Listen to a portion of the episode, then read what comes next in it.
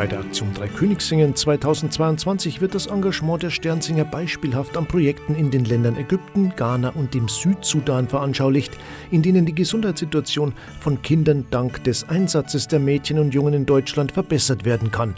Pfarrer Dirk Bingener, Präsident des Kindermissionswerks. Wir freuen uns auf eine segensreiche Sternsinger-Aktion, die ein bedeutendes und aktuelles Thema in den Mittelpunkt rückt. Die anhaltende Corona-Pandemie zeigt einmal mehr, welch hohes Gut die Gesundheit ist. Die kommende Aktion bringt den Sternsingerinnen und Sternsingern nahe, wie Kinder in Afrika unter schwierigen gesundheitlichen Bedingungen aufwachsen. Denn obwohl bei der medizinischen Versorgung von Mädchen und Jungen weltweit viele Fortschritte erzielt werden konnten, hat bis heute die Hälfte der Weltbevölkerung keinen Zugang zu einer ausreichenden Gesundheitsversorgung. 1959 wurde die Aktion erstmals gestartet. Inzwischen ist das Dreikönigssingen die weltweit größte Solidaritätsaktion, bei der sich Kinder für Kinder in Not engagieren.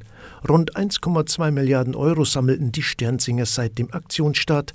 Mehr als 76.000 Projekte für benachteiligte Kinder in Afrika, Lateinamerika, Asien, Ozeanien und Osteuropa wurden seither unterstützt. Domvikar Dr. Stefan Ottersbach, BDKJ-Bundespräses. Das Engagement der SternsingerInnen ist enorm wichtig für die vielen Kinder in der einen Welt, die unter den Folgen der Corona-Pandemie leiden. Besonders im vergangenen Jahr haben die aktiven Mädchen und Jungen angesichts der Einschränkungen der Pandemie Großartiges geleistet. Ich bin davon überzeugt, dass sie auch die nächste Aktion mit viel Begeisterung und Kreativität erfolgreich gestalten und die frohe Botschaft in die Welt tragen werden.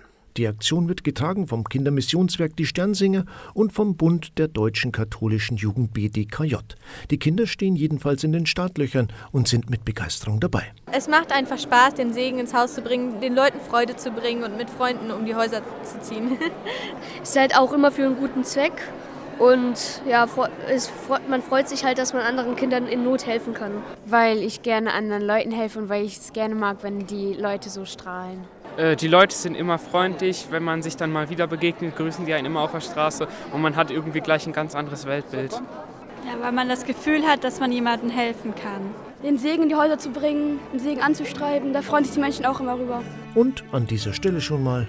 Wir wünschen euch ein fröhliches Jahr. Kaspar, Melchior und Balthasar.